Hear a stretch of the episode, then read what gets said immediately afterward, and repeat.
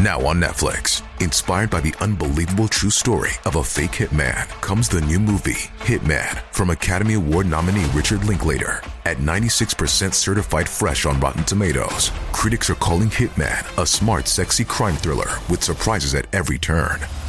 Starring Glenn Powell and Adria Arjona, Hitman. Now playing on Netflix and in select theaters. Rated R. 毎年、多くの人々が行方不明者としてどこかに姿を消しています。そうした人々の多くは一人で行方不明になっているのですが、中には同時に複数人が姿を消す事例も存在しているようです。今回の動画ではそうしたケースを取り上げていきます。集団行方不明事件1、打傷事件。1965年7月29日、スウェーデン南部に位置するヨーテボリという町でゲイ・カールソン、ヤンダショー、シェル・ヨハンソンという3人の男性が集まっていました。彼らは共に造船所で働く同僚で、この日は遊びに行くことになっていたそうです。3人は借りてきた車に乗り込み、地元を出発しています。町に住む人々の中にはその姿を目撃している人もいました。しかし、この目撃情報を最後に、彼らは行方不明になってしまったのです。それと時を同じくして、ヨーテボリではもう一人行方不明者が出ています。その人物はフィブナールンドクビストという名の美術学生でした。彼は夏休みを満喫していた真っ最中で、この日はトレコーブからリューセヒールへ向かう予定だったそうです。その経路の中でフィブナーはヨーテボリを訪れています。彼はそこで、すべてうまくいっているから心配しないでと書いたハガキを家族宛てに出したようです。そしてその後、フィブナーも3人と同じように行方をくらませてしまいました。そうして同じ日に同じ地域で消息を絶った4人ですが、それぞれの家族から警察への通報が入れられるまでにはかなりの時間差があったようです。そのため警察が行方不明時の情報を把握するまでに時間がかかってしまいました。これによって初動捜査が遅れてしまいます。遅れて始まった捜査で最初に明らかになったのは3人組の中に運転免許を持っている者がいなかったということでした。となると、彼らは無免許運転をしていたことになります。3人の評価について、彼らを知る人々は、時々悪さをするようなことはあったものの、基本的にはいい子たちだったとしています。また、3人が自ら姿をくらますような理由はないともされたようです。実際、彼らがトラブルを抱えているなどという話は捜査の中でも出てきませんでした。それに加えて3人のうちの1人であるシェルは数ヶ月前に子供を授かったばかりだったそうです。そうしたことからも、彼らが望んで行方不明になったとは考えにくいとされました。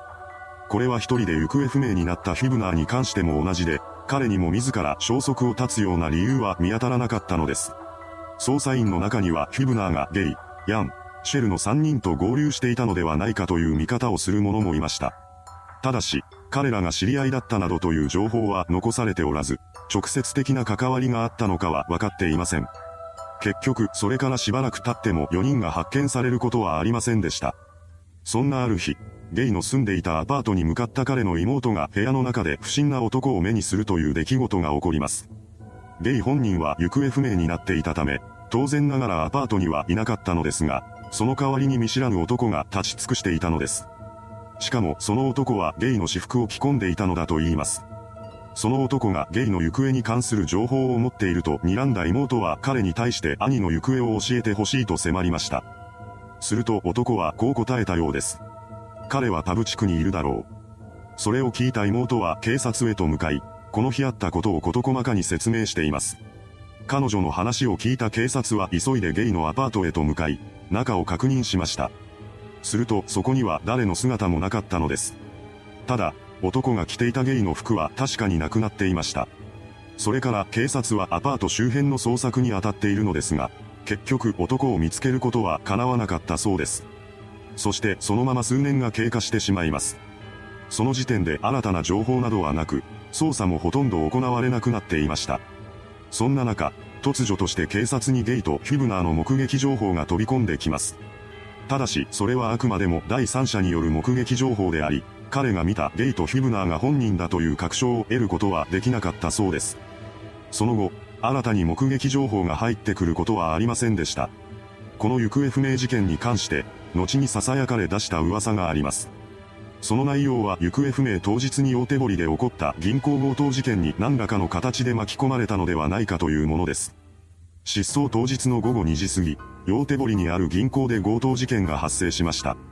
犯人は二人組の男だったのですが、そのうちの一人は女装をしていたそうです。女装をしていない方の男は銃を構えていました。そして行員を脅しつけ、金を奪い取ろうとしたのです。しかし彼らは思わぬ反撃を受けることとなります。人質にしようとした相手が銃を所持しており、それで犯人の足を撃ち抜いたのです。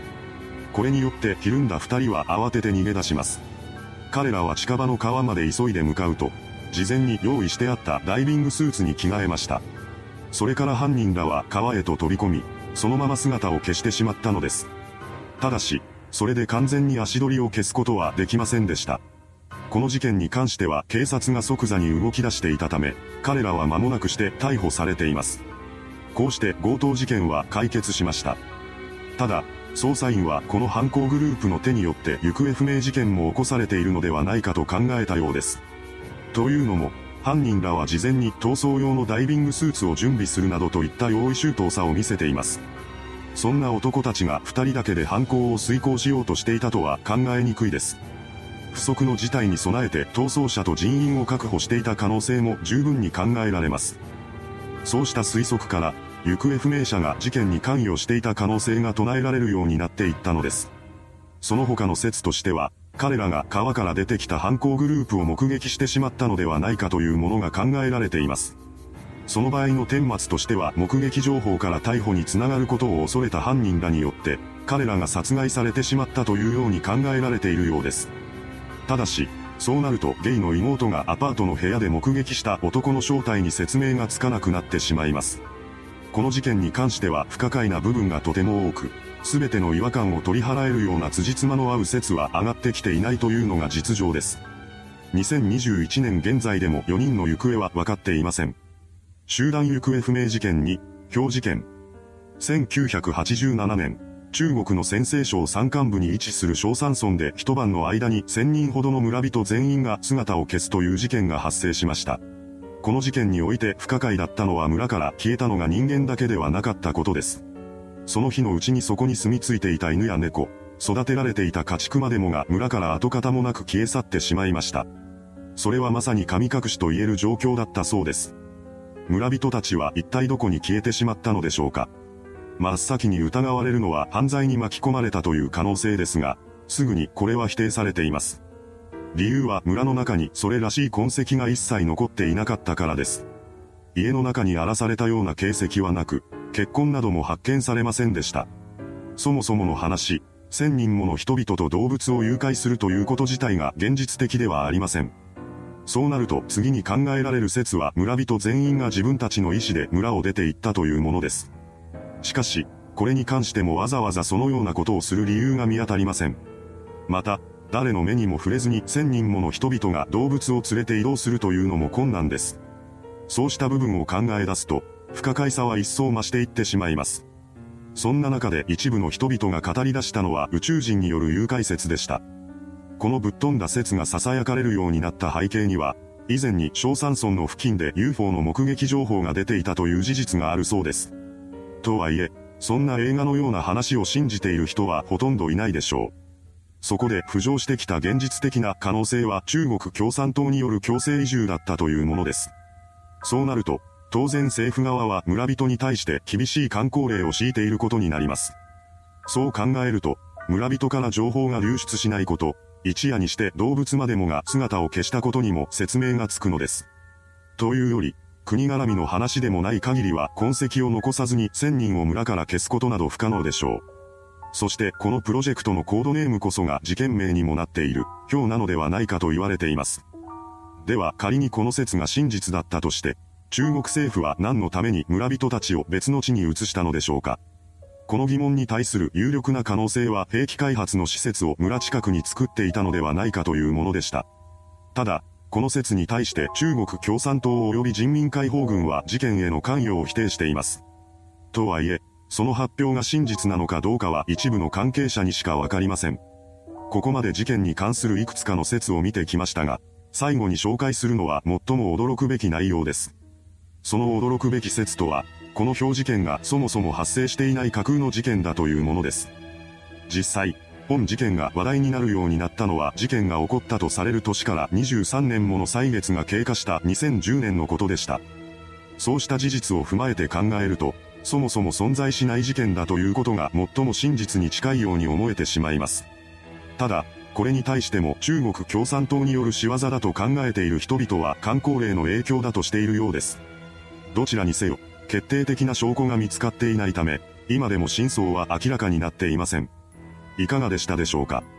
突如として失踪した複数の人々。彼らが姿を消した時、そこでは一体何が起こっていたのでしょうか謎は深まる一方です。それではご視聴ありがとうございました。